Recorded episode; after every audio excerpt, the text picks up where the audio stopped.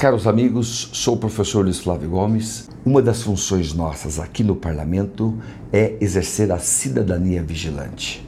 Estou pedindo informações ao excelentíssimo senhor ministro da Defesa para que nos informe como que chegou a esta situação da falta de total capacidade para o custeio do exército. Ou seja, estamos praticamente fechando escolas, agora está fechando as atividades do Exército. Como é que pode isso? Como é que pode isso? Bem, eu fiz uma série de perguntas, o ministro é obrigado a me responder. Logo que eu tiver as respostas, eu mostro tudo para você. Avante, sucesso!